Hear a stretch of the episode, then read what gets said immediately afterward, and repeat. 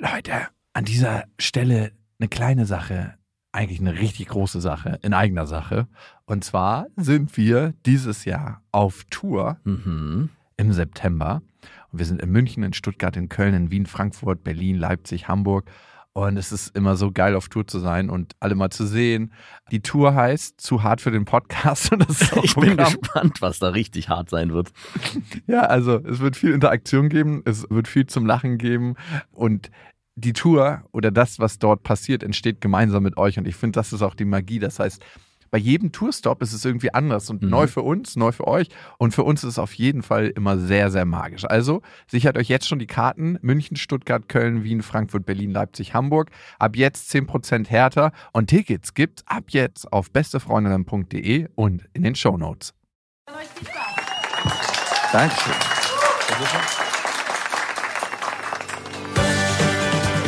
Live aus dem Stocke Sommerhaus in Berlin. Beste Vaterfreuden. Herzlich willkommen zur Eröffnung des äh, Stocke Sommerhauses. Äh, versteht man uns? Gut? Ja? Hallo. Ihr könnt euch auch ruhig setzen. Also alle außer Kinder. Nein, du kannst dich auch setzen. Ich weiß, wir sehen gruselig aus, aber das ist so. So wirken die Masken auf Kinder. Das ist nicht schön, aber wir müssen die tragen. Kurz als Intro, kennt jemand beste Freundinnen, beste Vaterfreuden oder müssen wir von Anfang an alles erklären? Ihr nickt so wissend? Ja, wir, wir wissen Bescheid. Wir erklären das trotzdem ein bisschen. Vielleicht Ja. auch die Geschichte mit den Masken. Warum diese gruseligen Masken? Genau. Findest du das gruselig? Okay, das ist eine Antwort. Also ich habe die heute Morgen auch schon bei meiner Tochter ausprobiert und die fand die auch extrem gruselig. Also es funktioniert auch bei Kindern definitiv nicht. Nee, also wir haben vor dreieinhalb Jahren angefangen, Podcast zu machen, der heißt Beste Freundinnen. Und der ist eher anderer Natur. Also ich weiß nicht, ob man das hier in diesem Umfeld erklären kann. Lieber nicht. Und dann wurdest du schwanger, ne? Ich, ich wurde zuerst schwanger, genau. Vor zweieinhalb Jahren, glaube ich, war es. Ja, zwei Jahre und acht Monate sind es ungefähr. Und dann, ja, du darfst dich ruhig setzen, das sind Fotos, das ist kein Video. Also wenn du immer genau zwischen dem Framing durchgehst, dann, dann passt das. Genau, und dann wurde ich ja nicht schwanger, aber ich bin Papa geworden. Und dann haben wir gedacht, irgendwo müssen wir den ganzen Kram abladen. Kennt ihr das, wenn ihr irgendwo zu Besuch seid und die Leute reden nur über Kinder? Ja? Mal Hand hoch, wer das angenehm findet. Gut, dass ihr hier seid. Deswegen haben wir gedacht, wir machen diesen Podcast, um genau das abzuholen und reinzuholen. Aber- wir, wir sehen also- gruselig aus, ne? Na geht. Du starrst uns so an, als ob wir so gruselig aussehen. Oh fuck, sehen die gruselig aus. Aber der erste Podcast, Beste Freundin, ist halt gestartet anonym. Und weil wir dort anonym sind, müssen wir natürlich auch erstmal hier anonym bleiben und können deswegen nicht mit unseren richtigen Gesichtern auftreten. Ganz genau. Also, die sind halt unter der Maske. Was wir heute mit euch machen wollen, sind so ein paar Sachen. Einmal haben wir eine kleine Box vorbereitet. Sarul, ein Applaus für Sarul. Sarul, schmeiß mal bitte die Box her. Jawohl. Sehr gut. Okay, die sieht jetzt unspektakulärer aus, als sie ist, aber das kommt später. Eure Themen rein. Also, ihr habt alle Zettel auf dem Stuhl liegen. Du sitzt vermutlich drauf, dass das, was die ganze Zeit so den Po so schwitzig macht. Das ist der Zettel. Ah, Ah, perfekt perfekt. vorbereitet. Ziemlich bossig, daneben gelegt. Genau. Also wir haben hier so eine kleine Box, da könnt ihr so Themen, die euch aktuell begleiten, auch so wenn es schulische Themen sind, ne, von dir zum Beispiel, einfach aufschreiben in die Box und dann behandeln wir die später. Am besten anonym, dann schreibt ihr den Namen eures Sitznachbarn oder eurer Sitznachbarin rein, ne? Und dann steckt ihr das hier einfach rein. Wir geben die Box gleich rum und dann Und da, ähm, da kann auch alles Mögliche rein. Also von der, nach der Geburt, wie es dann war, oder vielleicht auch vor dem Kind, Ängste, was auch immer ihr wollt. Genau, und die werden wir später hier so richtig anonym behandeln. Sarul, willst du mal die Box gleich nehmen? Du hast dir noch gar nicht deinen tosenden Applaus abgeholt. Ein Applaus für Sarul, aber nur weil es dir unangenehm ist. Es ist dir furchtbar unangenehm. Finde ich super. Dankeschön. Genau, und ihr habt, ähm, habt ihr alle Stifte an eurem Platz? Jawohl. Und draußen geht ihr auch rum, soweit ich weiß. Draußen geht die Box auch rum, ganz richtig. Und wir wollen mit euch heute eine Elf-Punkte-Liste aufstellen. Mal kurz Hände hoch. Wer hat denn schon Kinder? Ja? Super? Ist ja relativ wenig, ne? Ja. Ihr seid so hier? In Planung? Darf ich mal so indiskret fragen? Hast du die Pille schon ausgetauscht? Da musst du diese Zuckertabletten rein wieder zukleben, aber du musst das halt richtig sauber machen, dass das nicht auffällt. Aber Der alte Trick, den kennen hier viele Papas, ne? ich will der Mann die Kinder haben? Ich dachte, das ist eigentlich immer die Frau. Ich weiß nicht. Wie war es denn bei dir? Hm, Bei mir war es ja nicht geplant. Ah ja, stimmt. Deswegen, aber, also es war ein, ich sage mal, es war nicht geplant, aber es ist ein Wunschkind. Sehr schön. Weil ich krieg ganz oft von Freunden zu hören, ja, ja, du wolltest ja gar kein Kind, ne? Also wenn ich kein Kind gewollt hätte, dann wäre es ja nicht da. Wie war es denn bei dir? Bei uns war es geplant, aber weil du es gerade angesprochen hast mit der Pille verstecken, wir hatten es dann lange probiert und es ist dann nichts geworden, weil meine Freundin erst gar nicht schwanger werden konnte. Und es war dann ein langer Prozess, bis es dann endlich geklappt hat, aber jetzt, wie gesagt, hat schon zweimal geklappt. Zweimal hat schon geklappt. Bei mir einmal. Genau das werden wir behandeln. Und wir wollen mit euch eine Elfer-Liste aufstellen. Live, live hier quasi. Also elf Punkte, was an Vätern nervt. Und elf Punkte, was ihr an Vätern liebt. Da müsst ihr gerade so lachen. Gibt's da viele Sachen? Aber, aber elf jeweils sind ganz schön ambitioniert. Also mir würden jetzt nicht elf Gründe einfallen, was, warum Väter so toll sind. Vielleicht warum sie nerven, aber toll. Ja, elf Punkte, warum Väter nerven, das gibt's. Und warum Väter toll sind, denke ich auch. Ja. Gut, ich würde sagen, wir fangen an, damit die Box rumzugeben. Ihr könnt schon mal euren Zettel nehmen, schon mal Themen aufschreiben. Ach so, nee, stimmt. Es sind noch gar nicht alle ready. Sorry, Sarul. Falscher Alarm. Falscher Alarm. Nee, nee, genau. Ich brauche aber einen Stift. Wir haben natürlich auch ein Podcast-Thema mitgebracht, ne? Was wir heute so ein bisschen besprechen wollen unter uns, wenn man, wenn man uns versteht. Genau, also der Podcast, ich glaube, das könnte man nochmal erklären, ist ja, hast du ja gesagt, entstanden dadurch, dass wir eigentlich einen anderen machen und dann irgendwann dieses Vater-Eltern-Thema da einbasteln mussten. Und wir haben, glaube ich, die beste Sicht, oder für uns zumindest die beste Sicht und können auch nur die einnehmen, wie wir als Väter und Männer halt sind und unsere Kinder erziehen und auch welche Ängste, und darum soll es heute gehen, wir gerade auch, bevor wir die Kinder bekommen haben, sich entstehen und obwohl bei einem geplant und bei dem anderen ungeplant, sich dann diese Ängste, wie die dann genau aussehen. Ja. Und vielleicht auch dann in die Erziehung, und da bin ich jetzt auch äh, gerade aktuell, auch dann noch weiter Bestand haben. Auf jeden Fall, Ängste ist so ein Thema. Ich kann ja so ein bisschen anfangen bei mir, wie das bei mir war mit dem Vaterwerden und wie das alles angefangen hat. Also ich kannte meine Freundin noch nicht so lange und dann kam sie, glaube ich, irgendwann nach Hause und meinte, du, ich äh, habe meine Regel nicht bekommen. Und ich so, ja, ähm, das kann eigentlich nur eins sein. Eigentlich ist es dann ja schon klar, was es ist. Ja. Und für mich war es so ein duales Gefühl. Also einmal so ein Freudegefühl, wo man sich so richtig gefreut hat. Habt ihr auch Kinder eigentlich? In Planung? Zuckertablette als Pille ausgetauscht? Keiner von euch beiden? okay. Einmal war es natürlich Freude, aber das andere Gefühl war so, so eine ganz, ganz tiefe Panik. Ich weiß nicht, ob die Frauen auch kennen. Wenn sie merken, okay, jetzt kommt ein Baby und das wird auf jeden Fall mein Leben verändern.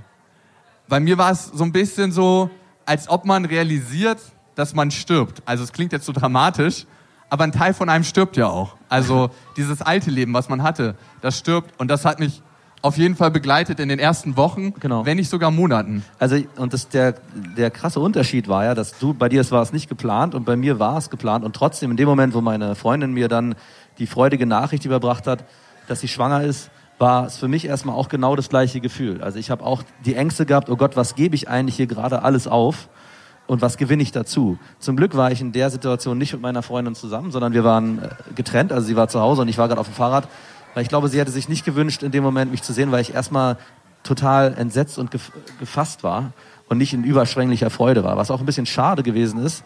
Meine Freundin hat sich extrem gefreut und war super glücklich am Telefon und ich musste dann diese Freude auch entsprechend spielen. Mach das mal, bitte. Ich, ich bin jetzt deine Freundin. Äh, Hallo Max, äh, ich bin übrigens schwanger. äh, total, toll, wow. Ich freue mich. Ich freue mich für dich. Äh, Ich für freue mich äh, für uns. dich. Wow. Das heißt ja auch immer dein Kind. Ich sage auch immer, ja, ja, warum meckert dein Kind eigentlich die ganze Zeit? Und wenn meine Tochter was ganz Tolles macht, da guck mal, mein Kind, wie toll es einschläft. Ja, das ist ein bisschen wie bei der Fußball-WM. Für Männer ist ja Kinderkrieg ein bisschen wie Fußball. Deutschland hat verloren, wir haben gewonnen. Das ich auch, ich, ich freue mich für dich. Oh Gott, oh Gott, oh Gott. Ja, das habe ich glaube ich nicht gesagt. Aber so war das Gefühl. Ich freue mich für dich im ersten Moment. Und bis es wirklich nach innen bei mir durchgedrungen ist, hat es wirklich ein paar Tage gedauert. Also es war so, und erst realisiert, dass ich ein Kind habe und wie schön es ist, war es dann auch wirklich erst bei der Geburt. Und ich glaube, dir ging es auch ähnlich.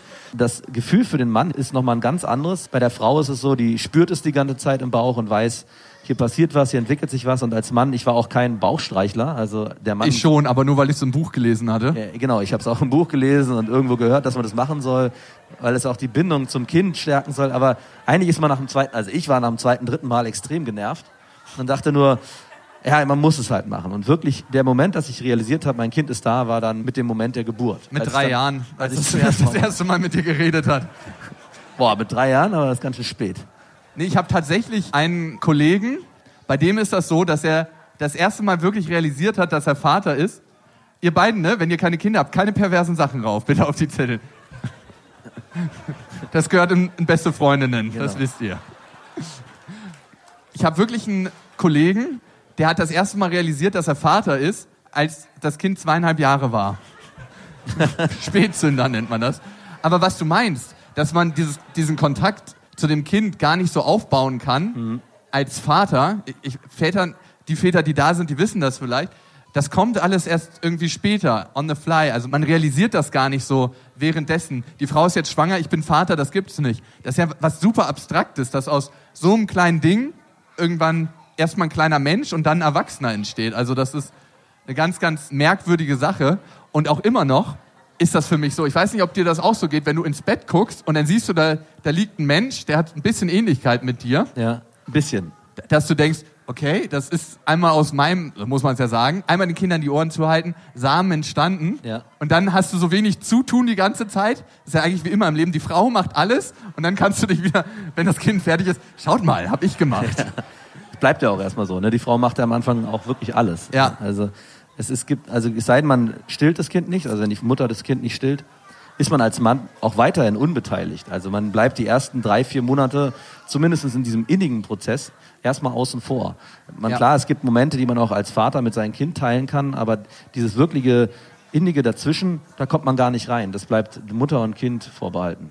Auf jeden Fall. Als Vater ist man nach der Geburt so ein bisschen auf dem Abstellgleis emotional. Ich weiß nicht, ob ihr das als Mütter kennt. Hat sich der Vater da schon mal drüber geäußert? Hey, was mache ich hier eigentlich noch in der WG? Hier wohnt jetzt ein neuer Mitbewohner.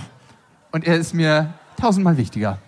Das sagt man natürlich Aber beiden. Also das stimmt schon. Also du sagst, ist, er ist mir tausendmal wichtiger und sprichst ja aus dem aus der Sicht der Mutter. Aber es ist schon so, dass für beide Parteien, sowohl Mutter und Vater, das Kind an erster Stelle steht. Ja, es ist klar. Also stellt euch folgendes Szenario vor, ne? Euer Mann hängt an der Klippe und kann sich noch mit einer Hand festhalten, ne? Und dann hängt euer Baby an derselben Klippe und kann sich noch mit einer Hand festhalten. Ihr seid einfach auseinander und ihr könnt euch nur für einen entscheiden. Es ist ganz klar für eine Mutter, wo sie hinrennen würde. Aber es ist nicht nur aus dem Grund, dass das Kind leichter hochzuziehen ist und sie eh keine Chance hätte, den Mann zu retten.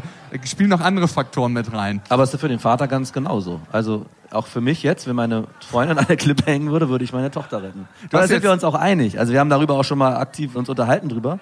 Und wir sind uns beide einig, wir würden immer erst unsere Kinder retten als uns gegenseitig. Oh Gott. Das Haus brennt, man weckt den anderen noch nicht mal auf. Die Kinder sind sicher, alles ist gut. Ich wollte sie eh loswerden. Passt grad Sie wird es schon irgendwie schaffen. Jeder für sich. Okay. Hat sie Angst vor den Masken oder? Wahrscheinlich. Ah ja, Körper. Das ist auch sowas, ne? Das haben Kinder am Anfang auch viel mehr mit der Mama, Körperkontakt. Dass man auch so, okay, jetzt nehme ich mal das Kind. Und es ist auch sehr schön, aber man weiß einfach, irgendwie gehört das Kind ein bisschen mehr zur Mama. Also ich auch gerade Körperkontakt direkt nach der Geburt. Ich war für mich war das extrem befremdend, als es dann darum ging, das Kind zum ersten Mal zu stillen.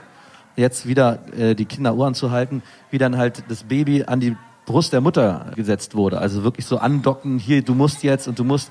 Das war auch komplett weg von dem, was man als Partner sowieso hat. Ne? Dieses, also es hatte keinen erotischen Moment mehr, nichts mehr. Es war nur noch Nahrungsaufnahme und jetzt bitte so schnell wie möglich Kind an die Brust. Habt ihr eigentlich mal Muttermilch probiert? Ja? Also se selber klar, ne? Wie schmeckt das nun mal so? Süß? So wie Kondensmilch ungefähr? Weniger Fett, ne? Hast du es nicht probiert? Ich hab's noch nicht probiert. Was? Wir holen uns jetzt gerade diese elektrische Pumpe von der Apotheke. Du sollst ja nicht ein ganzes Glas austrinken. Naja, wenn, probieren. macht man da schon was draus? Irgendwie so ein. Welche Drinks funktionieren mit Milch? 43er mit Milch, genau. Aber das verfälscht den Geschmack ein bisschen. Ich trinke jetzt auch Muttermilch. Prost auf euch. Oder ich habe mir andere Sachen überlegt. Muttermilchbutter. Schmeckt auf jedes frisch gebackene Brot. Aber hast du es probiert? Wonach schmeckt's? Es schmeckt nicht gut, auf jeden Fall. Also es schmeckt leicht süßlich und was richtig unangenehm Nicht ist. gut, ich bitte dich. Ja, und es riecht auch nach einer Zeit nicht mehr gut. Also wenn. Naja, klar, nach drei, vier Wochen riecht das nicht mehr gut. Aber welche Milch riecht denn nach drei, vier Wochen gut? Ja, zumindest nicht Muttermilch. Nee, also es ist schon ein besonderer Geschmack. Aber ich finde das Kostbarste, das ist wirklich Muttermilch. Überleg dir mal, wie intelligent die Brust ist. Also sorry, dass wir jetzt über Brüste reden. Aber da kommt ja ganz verschiedene Milch raus. Ne? Das lernt man ja alles so im Prozess. Ich, sorry, ne? hier geht es um Schwangerschaft und so. Also erst kommt so eine, so eine dünnflüssige Milch rausgeschossen, wenn das Kind Durst hat. Und dann die fettige Milch. Ne? Also wenn das Kind richtig Appetit hat. Und das weiß die Brust alles, was richtig fürs Kind ist. Aber wir waren ja bei Ängste und was ein Vater für Ängste hat. Natürlich hat die Mutter auch Ängste, aber wir Was? kennen natürlich nur die. Ja? Quatsch. Nein. Nee? Sorry. Die Mutter hat keine Mutter- Ängste. Also, also es stimmt schon, Mutter haben Ängste, aber für mich war es auch so, dass die ab dem Moment, wo sie schwanger sind, haben Frauen für mich auf einmal ganz viel Ahnung davon. Also meine Freundin wusste auf einmal ganz viel natürlich Bescheid. Natürlich musste sie sich informieren, aber vieles hat sich natürlich entwickelt und vieles, also Wissen kam von innen heraus. Ganz komisch. Ja. Und es ist jetzt auch immer noch so mit den Kindern, dass ich das Gefühl habe, also diese Haltung, hier nimm du mal von dem Vater, so diese gestreckten Hände, die kommen auch nicht von irgendwoher, dass die, man, glaube ich, auch als Mann oft das Gefühl hat, die Frau weiß in der Situation einfach natürlich besser Bescheid. Es mag andere Männer geben, ich bin's vielleicht nicht. Ja, die weiß einfach Bescheid. Ich habe auch das Gefühl, dass Frauen, in, also nicht im Generellen, aber irgendwie so eine intuitive Geschichte da. Es ist auf einmal so still, merkt ihr das? Man hört uns zu. Wow. Ah. Ich kann endlich anfangen, langsamer zu reden. Sehr schön. Eine Sache noch zu Männer und Angst vor der, vor der Geburt und bevor das Kind da ist. Also es gab bei uns noch so eine Sache, dass meine Freundin zu viel Fruchtwasser hatte. Und das war eine totale Panik, die da in mir aufgekommen ist. Weil wenn man dann Google Doc fragt, also habt ihr schon mal gegoogelt, wenn ihr irgendein Problem hattet? Das ist eine super Sache, kann ich nur empfehlen. Das ist immer eine Hiobsbotschaft nach der anderen. Man, man ist eigentlich schon dem Tode geweiht, wenn man das einmal googelt, was so sein könnte. Niemals machen. Und ich war die letzten zwei Wochen vor der Geburt einfach mal in der absolut krassesten Panik. Und ich habe es dir noch nicht mal erzählt, ne? Doch, doch. Okay. Aber also, dass es so extrem war nicht, aber dass du zumindest äh, Angst davor hattest, aber richtig in Panik, hast du mir nicht erzählt, nein. Also wenn zu viel Fruchtwasser da ist, das kann ja alles bedeuten. Also die wirklich die unschönsten Sachen. Und ich war in absoluter Panik und habe quasi die ganze Zeit auf den Moment gefiebert, dass das Kind rauskommt. Dann hat 36 Stunden gedauert, die Geburt. Dann war es draußen und dann war die Panik zum Glück verflogen. Wenn Frauen ein Thema und Ängste haben, habt ihr mehr Möglichkeiten, mit Menschen darüber zu reden als Männer? Was würdet ihr sagen? Ja? Nee? Ja? Ne?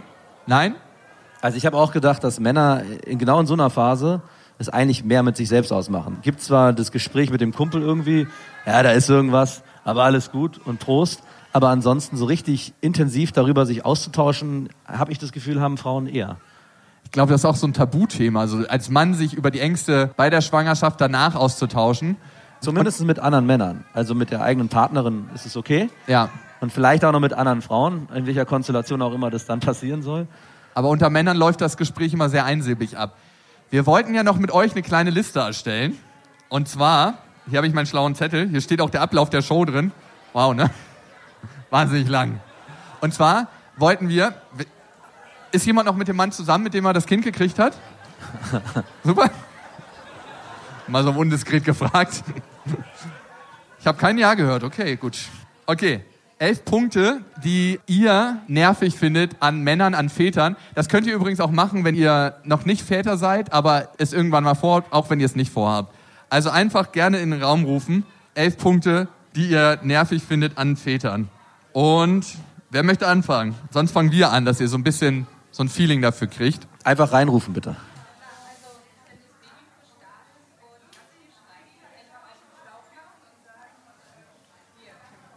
Ah. Die, genau, die gestreckten Okay, Arme. okay. Wir nennen ihn mal den, den Hander. Also Väter, wenn das Baby schreit, wurde ja gerade ins Plenum gerufen und man merkt, okay, das ist jetzt gerade am Maximum, das Baby. Wir geben das Baby weg zur Mutter, weil genau das ist richtig. Das nervt an Vätern, definitiv, den Erklär- Händer. Also es ist auch absolut egoistisch. Ich mache das auch immer wieder. Aber es ist wirklich so, dass, wie ich vorhin schon beschrieben habe, dass es, die Frau eher so ein inneres Gefühl zu dem Kind hat. Ja. Entsteht bei mir auch sofort, ja gut, es ist aber auch, also du bist diejenige, die mit dem Problem am besten klarkommt. Es ist aber auch dein Kind. Und es ist genau, es ist dein Kind. Hier. Und, und hier deins. Und ich meine, es ist, entsteht so eine Situation, wenn ich es jetzt fallen lassen würde, weiß ich, du würdest es auffangen. Und so ist es auch. Also ich würde es nicht fallen lassen, aber es ist wie so ein kurzer, kurzer Moment, der entsteht. Oh. Und die Frau fängt es auf jeden Fall. Nimmt's lieber. Ich Also- kenne ich kenn das leider auch bei mir. Wenn das, also es gibt ja so drei Stufen des Schreins. Also, also dieses, das Kind fällt hin, beobachtet die Welt für einen Moment, guckt, wie die Erwachsenen reagieren und fängt dann an zu schreien, wenn merkt, dass die Mutter oder der Vater besorgt ist. Dann gibt's diesen Kettensägen-Moment. Kennt ihr das, dass der erste Moment, wenn ein Kind anfängt zu schreien, sich immer anhört, als ob eine Kettensäge angemacht wird? So, Und dann startet das langsam los. Und dann gibt's dieses, als ob es gerade eine, eine Impfung bekommen hat, dieses von 0 auf 100. Ja. Und wenn dieses Schreien kommt, dann bin ich auch der Händer, muss ich sagen. Leider. Aber da bin ich noch ein bisschen überfordert mit. Männer können sich es da auch so schön rausreden. Aber ne? es ist auch so, du hast wirklich das Gefühl, ich kann hier gerade nichts machen. Also gerade bei einer, ja. bei einer stillenden Mutter kommt bei mir auch immer das Totschlagargument, es hat bestimmt Hunger. oh Gott, Ja, also es hat's natürlich nicht der meistens. schlechte Klassiker. Aber, und du, ich kann hier gerade nichts machen. Okay, der Händer, den haben wir. Wir haben nur noch zehn. ha, habt ihr einen? Wir müssen die Zähne auch nicht voll bekommen, also. Was nervt an Vätern? Ah, nie Windeln wechseln, auf jeden Fall. Oh, also ich bin jetzt gerade noch in der Phase, wo man das super gut machen kann. Warum? Also, sagen wir mal so, in so einem Babyzeitalter sind 10.000 Windeln zu wechseln, 5.000, ich weiß es nicht. Auf jeden Fall viele. Also 5.000 kommt vielleicht hin. Und die ersten drei, vier, fünf, sechs Monate stinkt das ja noch nicht. Und hier strenge ich mich jetzt gerade an. Also ich wechsle jetzt gerade, was das Zeug hält. Dann habe ich halt meine zweieinhalbtausend schon voll gemacht. Und wenn meine Freundin dann dran ist, muss sie die anderen zweieinhalbtausend abarbeiten. Wenn das Kind anfängt, Fleisch zu essen, so richtig, richtig feste Kost zu sich nimmt, Ja. dann wechselt man langsam. Du, du bist jetzt auch mal dran. Ich habe jetzt die letzten sechs Monate Windeln gewechselt. Aber das, also auch gerade dieses Windeln wechseln war für mich eine Angst vor dem Kind kriegen. Also das war so, dass ich dachte, das ist eigentlich ein Part, auf den ich keine Lust habe, zwei Jahre, vielleicht auch länger, immer mit diesem Prozess Windeln wechseln beschäftigt sein. Und wir sitzen jetzt hier gerade alle auf Stockestühlen, da fällt mir eine Geschichte zu ein. Wir haben selber zu Hause zwei. Und es gibt da diesen Newborn-Baby-Einsatz. ja. Und wir haben bei uns mittlerweile so eine Art Family Hack draus gemacht, dass unsere Kinder beide fühlen sich anscheinend in diesem Einsatz so wohl und sind so entspannt, dass bevor wir losfahren, wir immer sie dort reinsetzen, damit dann das große Geschäft passiert. Und es passiert in aller Regel immer in diesen, in diesen Newborn-Sätzen, dass wir wissen, okay, alles cool, wir können los. Also die sind, von daher sorgen die für Entspannung. Okay, wir haben den Händer, wir haben den Windelwechsler. Was nervt noch an Vätern? Ah, Fester Schlaf. Fester Stuhlgang, volles Haar und fester Stuhlgang, fester Schlaf. Okay. Drei Männereigenschaften. aber wie ist das denn bei dir im Schlafen? Ich glaube, du hast auch sehr guten Schlaf. wenn ich meine Luxusregelung, die ich zu Hause getroffen habe, hier äußere, dann fliegt sofort der erste Stockestuhl. Bei uns zu Hause ist das so, ich bin ja beruflich viel unterwegs, muss man ja leider sagen. Es ist keine Ausrede, ne? Du, du kannst ruhig dein Hassgesicht jetzt auflegen. Wir haben getrennte Schlafzimmer. Und ich komme morgens immer in, ins Schlafzimmer und hole das Kind ab oder leg mich noch mal anderthalb Stunden hin und schlafe mit ihr. Und ähm, deswegen, also fester Schlaf, das kann ich total verstehen. Dann, dann wächst du deinen Mann dann Ach, so fest. so fest, wirklich. Also da gibt's diese Taser, kennst du die? Damit arbeitet die amerikanische Polizei ziemlich viel. Das einfach mal so an die Lippe angeschlossen oder an Ohrläppchen voll aufdrehen und wenn das Kind so den ersten Mucks macht, raufdrücken. Das konditioniert den Mann wunderbar. Der ist total wach. Aber ich finde, beim ersten Kind war es bei uns auch noch so, dass meine Frau irgendwie noch das Bedürfnis hatte, beim Stillen mich immer noch mit wach zu machen. Ich weiß zwar nicht warum. Ich meine, Sei bitte da- dabei. sei bitte Du wirst es noch 12.000 Mal erleben. Und jetzt beim zweiten hat sich das so eingestellt, dass ich auch weiter schlafen darf, weil, also gerade wenn die Mutter stillt, braucht der Mann ja nun nichts da beizutragen. Bei Flaschenkindern ist es leider noch ein bisschen anders und auch natürlich, wenn es nachts schreit. Also rumlaufen dürfen beide. Fester Schlaf, ich sehe den Punkt und ich verstehe den auch voll. Wir haben ich den, den Händer, den Windelwechsler, den Faulen und den festen Schlaf. Können wir hier noch die Väter in irgendeiner Form abrügen? Ja.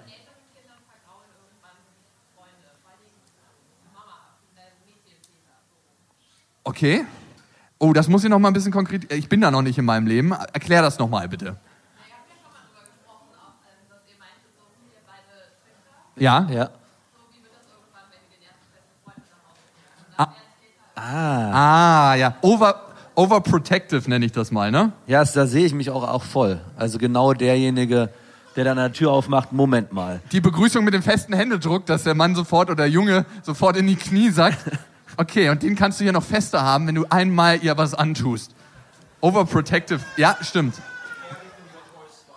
Bad Boys 2, ja, guter Vergleich. Warum sind da Männer eigentlich so und viel mehr als Frauen? Komisch, ne? Weil sie es es von sich kennen, wie sie mit ihren damaligen Freundinnen umgegangen sind.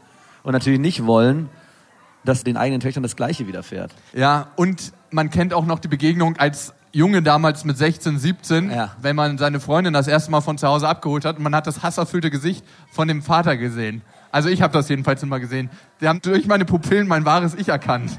Reingeguckt und so, okay, der ist nicht gut für meine Tochter. Verschwinde, verschwinde. Und vielleicht ist es so eine äh, insgeheim Heimzahlen von dem, was die Männer damals als Jungs erlebt haben. Okay, wir machen eine Fünferliste drauf. Wir haben nämlich nicht mehr ganz so viel Zeit. Wir haben den Händer, also der Mann, der das Kind überreicht, wenn er es anfängt zu schreien. Den faulen Windelwechsler haben wir. Wir haben den Mann mit dem festen Schlaf. Wir haben den overprotektiven Vater.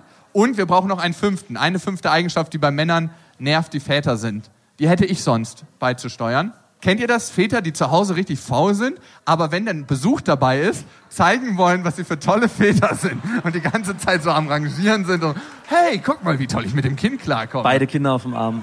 Ich nenne jetzt mal Hollywood Dad. Hollywood Dad, Hollywood Dad. Jetzt geht bei uns eigentlich Wochenend Dad. Der am Wochenende nur da ist. Wochenend Dad. Okay, wunderbar. Die Fünferliste von Männern, die als Vater nerven, ist voll. Wir haben den Händer, der das Kind rüberreicht, wenn es schreit. Wir haben den faulen Windelwechsler. Wir haben den Festschlafenden. Wir haben den dann, der eigentlich nicht so viel zur Kindererziehung beigetragen hat, aber dann trotzdem mit 16, wenn es drauf ankommt, overprotektiv ist. Und wir haben den Hollywood-Dad, der immer dann Dad ist, wenn andere dabei sind. Perfekt. Wow. Jetzt wollen wir natürlich Väter nicht so abrügen. Es gibt natürlich auch schöne Seiten an Vätern. Fünf Sachen, die ihr an Vätern schön findet, attraktiv vielleicht auch und liebt und mögt. Oh, Stille im Saal. Mutig? Den Kindern oder den Frauen? Beiden. Okay. Ah, okay, dein Vater hat das gemacht? Hier springst du jetzt mal runter. Ich will mit fünf keinen Bungee-Jump machen. Doch. Okay.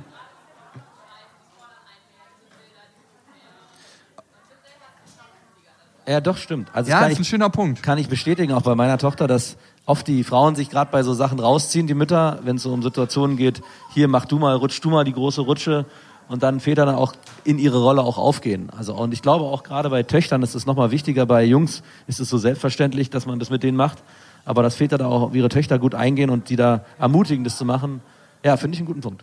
Ja, auch diese geschlechtsspezifische Sozialisierung. Das ist schön, dass dein Vater das mit dir gemacht hat. Ja. Ich erinnere mich, mein Vater war da wirklich ein bisschen geschlechterfixiert, leider so im Nachhinein, dass ich mit fünf Jahren tatsächlich so ein dickes Rambo-Messer gekriegt habe, wo so ein Kompass oben dran war. Kennt ihr die noch? Und dann hat man die aufgeschraubt und dann konnte man eigentlich alles machen. Man hätte von hier bis nach Mecklenburg-Vorpommern sich gekämpft als Fünfjähriger.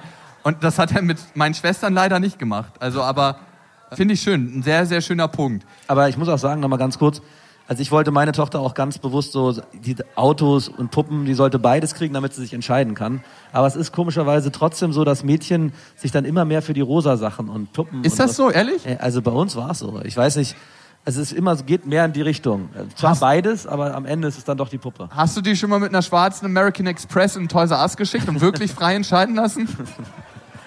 Wofür entscheiden sich Kinder dann?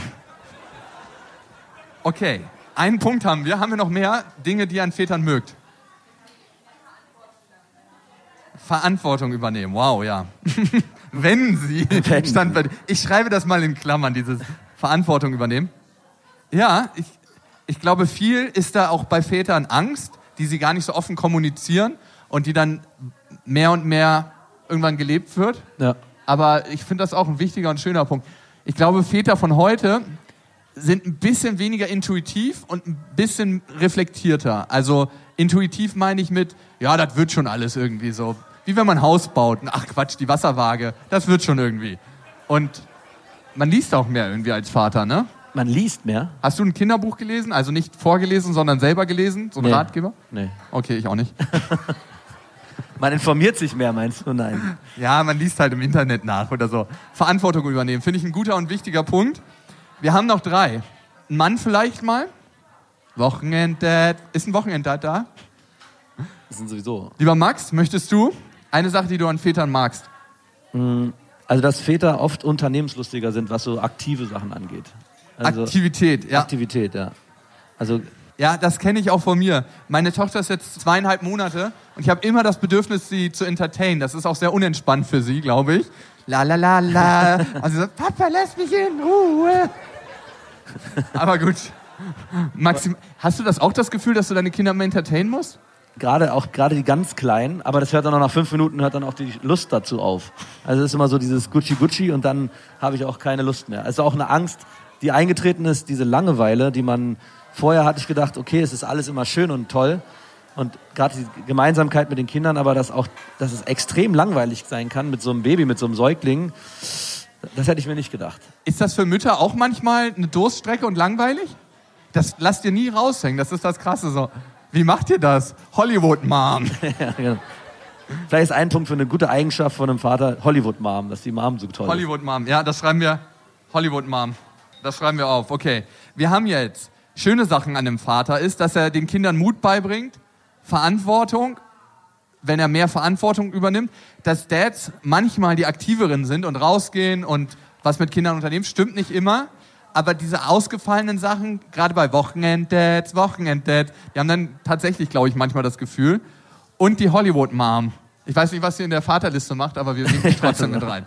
Einen letzten Punkt, den ihr an Vätern mögt und attraktiv findet, schön findet, gut findet. Beschützen ihre Kinder. Super. ja. super schöner Punkt. Wir machen mal noch einen, weil sonst ist das hier wirklich so eine Abstrafliste. Ich finde es sehr schön, dass wenn Männer das Tragen übernehmen. Kennt ihr das? Wenn so ein Kind dann so richtig dick geworden ist? ja, also meine Tochter ist wirklich wie so ein kleiner Moppel schon, so, so ein ganz kleiner dicker Mensch. Die wirkt auch die ganze Zeit wie ein Betrunkener. Ne? Also was macht ein kleines Kind? Es schläft, isst, kackt Ja. und man freut sich darüber, furzt. Man freut sich eigentlich, kennst du das, dass man sich über jeden Furz freut? Absolut. Vor allem, ich habe So, ja, noch, wow. ich hab ja noch einen Sohn und da kann ich mich dann noch viel besser mit identifizieren. Und ich wohne im fünften Stock und so ein Maxi Cosi mit sechs Kilo beladen, das ist schon ein schöner Bizeps-Curl, wenn man das machen möchte. Ja. Also tragen. So, wir komplettieren die Liste und kommen dann zu unserer geheimnisvollen Box. Magst du schon mal reingucken? Oh ja, bitte. Oh ja. Ja, wenn die Mutter so hysterisch ist, stimmt. Think positive. Ich möchte doch trotzdem noch mal die negativen Punkte zusammenfassen. Also, was an Vätern nervt, ist es, wenn er der Händer ist, das Kind einfach rüberreicht, die äh, zum Windelwechseln auch das Kind rüberreicht, weil er meint, das kann ich jetzt wirklich nicht machen. Wenn er einen zu festen Schlaf hatte, viele Punkte kamen übrigens auch von dir. Wenn er zu protektiv ist, wenn das Kind dann in der Pubertät ist. Und wenn er ein Hollywood-Dad ist. Das heißt, wenn er immer anderen zeigen muss, was er für ein guter Vater ist, aber nur, wenn andere dabei sind. Man muss sich dann so einen Pappmaché-Besuch aufstellen, dass das auch im Alltag klappt. Dann, was ihr an Vätern mögt. Väter sind manchmal die aktiveren und unternehmen sehr viel mit ihren Kindern. Also diese, jetzt gehen wir mal in den Kletterseilpark mit zwei oder ins Strudelbad, so eine Sachen. Väter bringen den Kindern Mut bei, wenn sie mehr und mehr Verantwortung übernehmen. Das wird für die Mutter eine schöne Zeit. Und dann die Hollywood-Mama, ich weiß nicht, was sie hier macht auf der Liste. Die kam von mir. Wobei, wenn sie ein Anker werden, sie sind irgendwie auch ein Anker für die Familie, Dads. Das heißt, sie bringen Ruhe rein und die anderen zwei, ach so ja, wenn sie tragen, wenn sie die Kinder tragen, gerade in schwierigen Situationen. Und das letzte Wort kann ich leider nicht lesen, weil meine Schrift so verkritzelt ist. So, ui, da ist ja einiges zusammengekommen, ne? Ja. Hier, du kannst mal hier. Willst du anfangen, mal vorzulesen? Das sind eure Themen. Vielen Dank fürs Zusammentragen. Also ich fange mal mit dem kurzen an. Wie macht man Urlaub vom Kind? Also mit dem Kind oder Also hier steht beides drauf. Ach so. Ja, Urlaub mit Kindern finde ich tatsächlich gerade in den ersten zwei Jahren ein bisschen schwierig. Also ich muss gestehen, Schande über mich. Wir haben mit dem ersten Kind, als er noch alleine war, so einen richtigen All-Inclusive Mallorca Vier-Sterne-Hotel-Urlaub gemacht, was ich in meinem Leben noch nie gemacht habe. Aber mit Kindern, also gerade mit so einer, unsere Tochter war glaube ich anderthalb, ist es super praktisch, weil du dir wird alles hinterhergeräumt, du kannst alles fallen lassen, wenn du essen gehst, du kannst, es wird alles für dich übernommen. Also mit Kindern kann ich sowas zumindest in den ersten anderthalb Jahren empfehlen. Danach wird es, glaube ich, auch einfach unbezahlbar, wenn man vor allem mehrere Kinder hat. Aber was ich auch immer schön fand, wir waren mit dem Wohnmobil meiner Eltern eine Zeit lang auch mal mit der, als noch ein halbes Jahr war. Und das war so mit die schönste Zeit, weil, sich, weil man dann eigentlich das Zuhause mitnimmt. Und wenn man die Möglichkeit dazu hat, ist das eigentlich die schönste Form, Urlaub zu machen. Also wenn ich das immer so alles höre, in der Perspektive ist alles eine Horrorvorstellung, aber so wird es kommen. Urlaub von Kind kenne ich eigentlich nur durch eine Nanny. Also wenn man eine Nanny hat, die so drei, vier Wochen aufpasst, wenn man dann im Urlaub ist. Nein, ich glaube, Urlaub vom Kind gibt es dann eine Weile erstmal nicht. Also ich glaube, den muss man beiden Partnern, jeder muss dem anderen im Alltag, dem Partner Urlaub vom Kind gewähren. Also das merke ich auch immer wieder. Es ist gerade jetzt, wenn die Mutter halt stillt, nicht so einfach. Aber dass man trotzdem vielleicht schafft, für ein, zwei Stunden mal mit den Kindern rauszugehen, das ist dann schon fast wie Urlaub. Wenn man ja. die ganze Zeit so gebunden ist, so eng dran ist, ist es dann die Aufgabe auch der Väter. Ja, gerade in der Stillphase ist es ja manchmal auch so eine Extremsituation, dass die Mutter, wenn der Vater halt Vollzeit arbeitet, er auch die Freiräume für sich braucht, schon allein um zu duschen, so um so das Nötigste zu machen. Das denkt man ja gar nicht am Anfang, wie viel Zeit das einnimmt. Also nicht Zeit als Fenster, sondern dass das eine lange Zeit sein kann, vom Kind weg zu sein, 20 Minuten. Das kann schon manchmal relativ lang sein. Darum das, was du sagst, dass man in irgendeiner Weise versucht, die Mutter zu unterstützen und das Kind zu nehmen, ist auf definitiv ein wichtiger Punkt. Was haben wir hier? Mein Mann hat das Problem, dass ich mich so zumülle. Zumülle, also so Sachen kaufe, ständig Babyzeug kaufe. Okay. Ja, es ist ein, ein Problem, was ich auch kenne, dass gerade Mütter dieses Phänomen haben. Es gibt ja den Nestbau vor der Geburt. Ja, auf jeden Fall. Da wird schon viel gekauft, aber auch gerade wenn das Kind dann da ist, muss noch mehr gekauft werden. Was ich festgestellt habe, was da hilft, ist, wenn man Sachen kauft, die auch halten, also einen langen Wert haben. Du sprichst es an, dafür sind wir hier in den richtigen Räumlichkeiten. Stocke. Genau, aber es ist wirklich so. Also wir haben auch von den zwei Stockestühle und ich habe sie auch vorher nicht gekannt. Wir waren bei Verwandten und ich, bevor man als Vater, als Mann, beschäftigt man sich ja nicht mit Kinderzeug, also mit was kaufe ich. Ach du kind. nicht, wirklich? Hast du dich damit beschäftigt? Klar.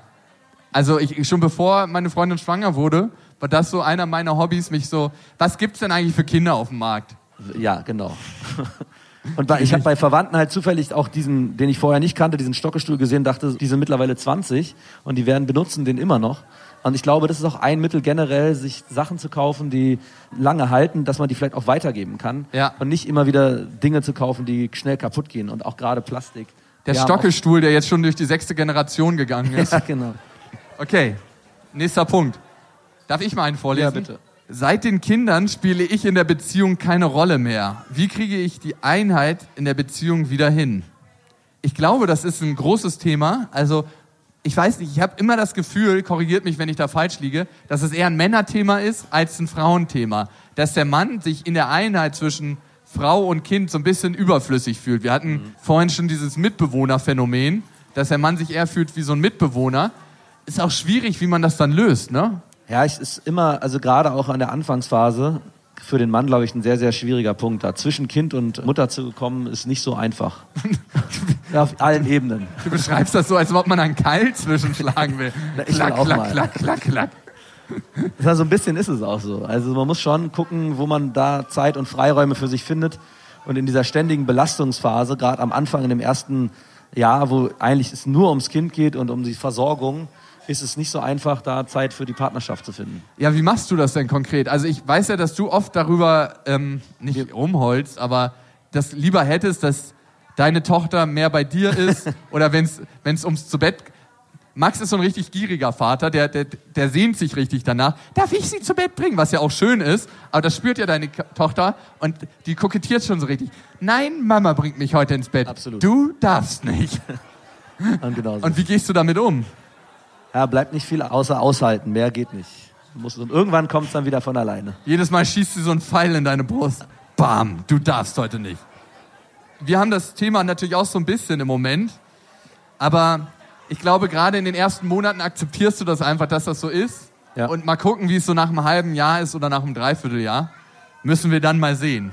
Bitte, next one. Achso, ich dachte, du bist dran. Nee, du bist. Nicht sortieren, einfach Äh, radikal. Hier ist ein kurzer. Wer wechselt bei euren Kids die Windeln? Gemischt, gemischtes Doppel ist es bei uns. Aber ich würde schon sagen, wenn wir so die prozentuale Aufteilung machen, bin mehr ich das. Also, nee, sorry. Du bist das, ne? Da hinten sitzt Wer meine denn? Freundin. Das bist du, okay. Also bei uns auch meine Freundin. Ja? Ja, und ich mache halt auch oft den Strecker. Bitte. Aber man muss schon versuchen, dann einigermaßen die Waage zu finden. Also ich hatte einen guter Freund von mir, der hat sich äh, die komplette Zeit ge- gedrückt davor. Der hat es immer die Mutter machen lassen. Ihr kommt zu spät. Nein, alles gut. so wie ihr euch heimlich reinschleichen wolltet. Keiner bemerkt uns. Als ob man hier so auf Zehenspitzen gehen müsste. Der Geräuschpegel ist so ganz angenehm. Der kritische Familienvater, Sie können sich auch setzen. Holen Sie jemanden ab oder einfach so? so? Okay, er weiß gar nicht. Ach so, auf Toilette? Okay. Gut, wissen wir auch Bescheid. Hast du noch einen? Ja, ganz spannend. Spielplatzflirts. Oh, Aber halt, flirten mit anderen Eltern. Regelmäßige Treffen am Spielplatz, ist das okay? Ist es nur ein Spaß oder wird daraus auch irgendwann ernst? im Gebüsch dann oder wie vom Spielplatz? Finde ich, also habe ich noch nie erlebt. Doch, ich glaube, das gibt's klar, ne? Also wenn zum Beispiel, also wenn immer der gleiche Vater auf die gleiche Mutter trifft, ne? Dann fühlt man sich darin ja schon verbunden, so von wegen, wow, du übernimmst das bei dir zu Hause, das habe ich mir für mich immer gewünscht. Wow, und du übernimmst das bei dir zu Hause. Eigentlich sollten wir. Und man bewegt sich auch so im Schutzmantel. Wir haben ja beide Kinder und es ist ja alles überhaupt In nicht. diesem Schutzraum darf alles passieren. Hier kann eigentlich gar nichts passieren, darum dürfen wir. Wie weit darf man da gehen? Was meinst du? Ich glaube, da gelten die gleichen Regeln wie auch sonst. Die macht man sich selbst. Wäre das noch okay, wenn du jetzt auf der Bank sitzt, ne, und deine Mutter, äh, nee, ähm, dein Kind, dein Kind spielt hinten am Klettergerüst und du so, sag mal, wie bringst du denn dein Kind zu Bett? Also dieses Touch and Talk, wäre das noch okay? Ja, das wäre okay. Das wäre noch okay. Also du fändest das okay, wenn du in den Park kommst, du siehst deine Freundin auf der Bank sitzen und sie redet so mit dem Vater. Du, äh, das war wirklich toll, wie du das... Also wenn der ein Kind auf dem Arm hat, dann vielleicht. Ja. Ach so, okay. Das ist sozusagen, dann darf man alles. Dann darf man Ja, auf jeden schön. Fall mehr. Lalala. Weil das ist ja eh Auch alles beim schon so Stillen dann, körperlich. ne? Kannst du mal kurz halten, bitte? Jetzt So kenne ich ungefähr. deine Methoden. Nee, aber sag mal, was wäre für dich noch okay? Ja, Hey, wir müssen uns doch nicht immer auf dem Spielplatz treffen. So ne? Das wäre wahrscheinlich nicht mehr okay. Lass uns doch mal Nummern austauschen. Wir- Ich meine, dass die Kinder spielen können. Ich glaube, in dem Spielplatzhäuschen ist genug Platz für uns beide. Okay. Was meint ihr? Wie viel Flirten ist okay? Einfach mal ins Plenum. Ihr könnt reinrufen. Ja, nicht. Der, Ist Nummern austauschen noch okay? Unter dem Deck. Nein? Unter dem Deckmantel, dass die Kinder dann zusammen spielen? ihr, spielt, ihr spielt mal schön da unten. Mama, ach nee, Mama, Mama Mama und der neue Papa schreiben sich. wir kommen gleich wieder. Oh Gott. Hast du das Babyphone angeklippt? Mein Kind hat ein iPhone, damit kann ich es tracken. Das wäre nicht mehr okay. D- Das, nee, natürlich wäre das. Da zieht mir die Grenze. Okay, hast du noch eine? Ja, das passt auch ganz gut. Hattet ihr Angst davor, euren Eltern zu sagen, dass ihr Eltern werdet? Also, mein Papa ist selber Vater von vier Kindern mit zwei verschiedenen Frauen. Jetzt hätte so ein allgemeines Buch kommen müssen. Wir, wir proben das nochmal. Mein Vater ist selber Vater von vier Kindern von zwei verschiedenen Frauen. Das geht noch lauter, bitte. Nicht gegen Wochenenddads. Wochenenddad, Wochenenddad. Nein, mein Vater ist selber, wie ging das? Genau so. Vater von vier Kindern von zwei verschiedenen Frauen. Hey, nichts gegen meinen Vater. Bitte. Und der hatte für meine Situation vollstes Verständnis, weil er sie elf Jahre davor genau so durchlebt hat. Eins zu eins Kopie. History repeats himself. Also ich hatte tatsächlich gar nicht so eine Angst davor, aber ich hatte so ein bisschen Angst. Kennt ihr so Freunde, vor denen man immer so perfekt wirken will, die nicht so richtig Freunde sind, so eher in so einem entfernten Bekanntenkreis, wo man den Hollywood Dad spielt? Da war es mir ein bisschen unangenehm. Also da hatte ich eher gesagt so, ja, also bei uns ist das jetzt auch so weit. Wie bei euch. Ihr kennt euch doch noch. Ja, aber trotzdem. Seid ihr euch wirklich sicher? Ähm, nein, aber trotzdem. Wie war das bei dir? Hattest du Angst? Ja, das war die Frage meiner Mutter. Seid ihr euch sicher? Wirklich? Ja. Aber Mutter- dann war Freude da. Also ich hatte, ich hatte keine Angst davor, aber ich war so ein bisschen schon überrascht, wie meine Mutter reagiert hat. Ich glaube, es ist auch, man kann die Reaktion der Eltern nicht so richtig einordnen vorher. Man stellt sich was vor, aber es tritt dann doch ein bisschen anders ein, wie es dann eigentlich ist. Ja, deine Mutter ist immer so wahnsinnig positiv, das mag ich an ihr. Weißt du noch, als du das erste Mal mit deiner Freundin nach Hause gekommen bist, was sie da gesagt hat? Äh, nein, weiß ich nicht mehr. Ich weiß es aber noch. Die ist viel zu schön für dich. Danke, Mama. Ich hab dich auch lieb. Wochenende, Wochenende. Okay, eine letzte, oder? Oh ja, eine letzte. Oh nö. Dann müssen es zwei sein. Wie teile ich die auf... Ist die Toilette immer noch nicht frei?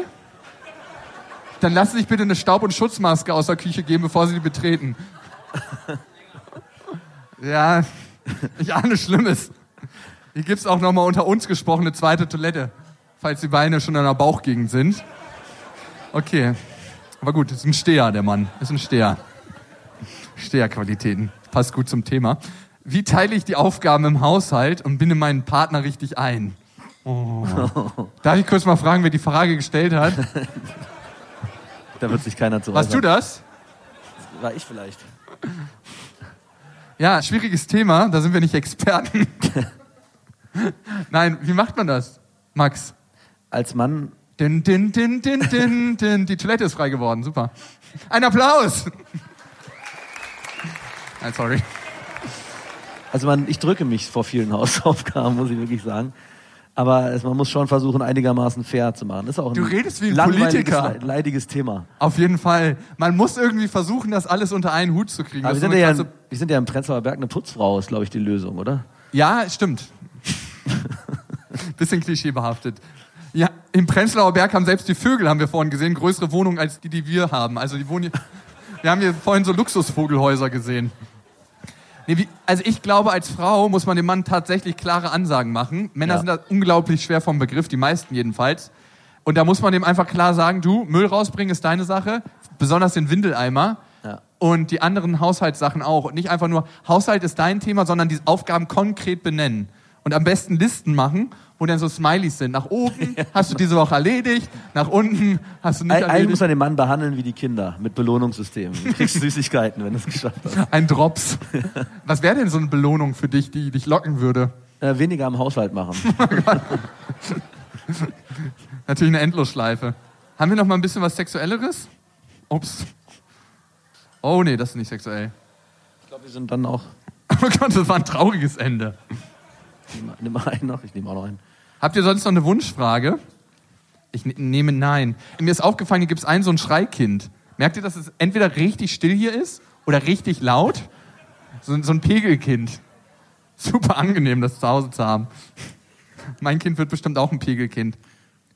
Mama, was ist los? Mama, was ist los? Mama, was ist los? Ey, wir haben hier die ganze Zeit diese Auszeit-Ruhe-Fragen. Das scheint es irgendwie zu sein. Ja, das kann ich aber auch absolut nachvollziehen. Auf jeden Fall. Also mit, man sagt ja auch, mit zwei Kindern kann ich den Satz, ein Kind ist kein Kind auch absolut verstehen, weil zwei Kinder ist nochmal eine ganz andere Hausnummer als eins. Und da sich Freiräume schaffen, ist eigentlich fast nicht möglich. Also Ich frage noch mal rum. Wer hat hier äh, null Kinder? Einmal bitte Hände hoch. null Kinder. Du hast die ganze Zeit so geredet, als ob du ein Haus voller Ich- Kinder hast. Hinter euch in der Mitte. nee, nee, das kann nicht sein. Du. Nee, genau du. Okay, null Kinder. Ein Kind bitte. Ein Kind, zwei Kinder. Drei Kinder. Das macht man im Prenzlauer Berg nicht mehr, ne? Das ist schon. Doch, okay. Vier Kinder. Mein Vater ist nicht da, der würde sich jetzt melden. Fünf Kinder. Eine VW-Busladung voll. Da weiß man nicht ungefähr so. Okay, okay. Fünf Kinder ist der Rekord. Ein Applaus für die fünf Kinder. Ja, und damit ähm, danke an Stocke und an das Sommerhaus, dass ihr uns eingeladen habt. Es war sehr, sehr schön, mit euch hier die Sachen zu besprechen. Wir können uns gleich noch mal ein bisschen privat unterhalten. Da könnt ihr dann eure anderen Themen uns an den Kopf werfen, wenn ihr Lust habt. Wir sind ja auf jeden Fall noch mal. Wie schmeckt die Waffel? Ja? Nach was schmeckt die? Nach lecker.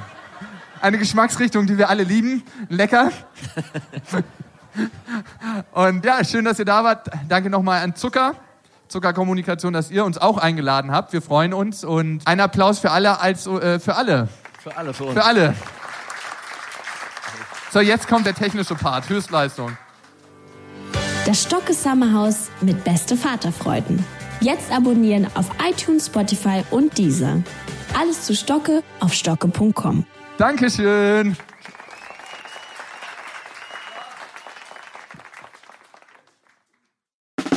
Der 7-One Audio Podcast-Tipp. Hallo, ich bin Lynn. Und ich bin Leo. Ihr kennt uns vielleicht schon vom True Crime Podcast Mord auf Ex. Eigentlich sprechen wir da ja jede Woche über Verbrechen. Aber da gibt es ja noch ein anderes Thema, das die Menschen und uns schon immer fasziniert hat. Die Liebe. Krasse Geschichten, die wirklich passiert sind. Bonnie und Clyde zum Beispiel. Cleopatra und Caesar Oder Diana und Charles. oder halt Camilla. Liebe gibt's bei True Love aber auch nicht nur im klassischen Sinne. Es geht auch um Familie, um die Liebe zum Beruf oder sich selbst oder Freundschaft. Am besten sind ja auch eh die Filme, wo dann am Ende steht, nach einer wahren Begebenheit. Das sind so Geschichten, die kannst du dir eigentlich gar nicht ausdenken. Ja. Und das gibt's jetzt eben als Podcast. Und das Ganze heißt True Love.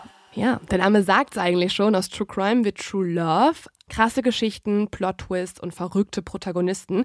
Es ist also in anderen Worten ein Podcast für alle, die True Crime hassen, aber auch für alle, die True Crime lieben. Macht euch bereit für ein neues Podcast-Genre, True Love. Oh, ich kann es gar nicht abwarten, euch die Geschichte zu erzählen von zum Beispiel dem Jungen, der nach seiner Mutter gesucht hat. Jahrelang, auch wenn ich wahrscheinlich dabei heulen werde. Oder die Geschichte von Sissy. Also der Film ist nichts dagegen. Ab dem 20. Oktober, überall wo es Podcasts gibt, True Love. Echte Geschichten, wahre Liebe. Voller Werbespruch, oder? Ja, aber es ist ja auch schön. Der Podcast macht ja glücklich. Ja, deswegen jetzt am besten direkt abonnieren.